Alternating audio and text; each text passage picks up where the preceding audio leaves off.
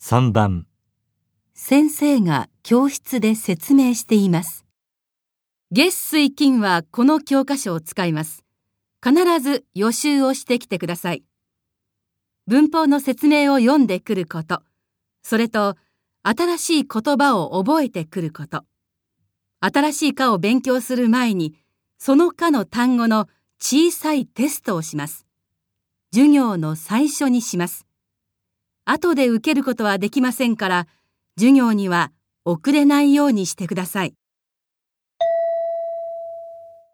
先生は何について説明しましたか？1教科書の注文の仕方について、2予習の仕方や単語テストについて、3月水金以外の授業について、4出席、宿題、試験と成績について、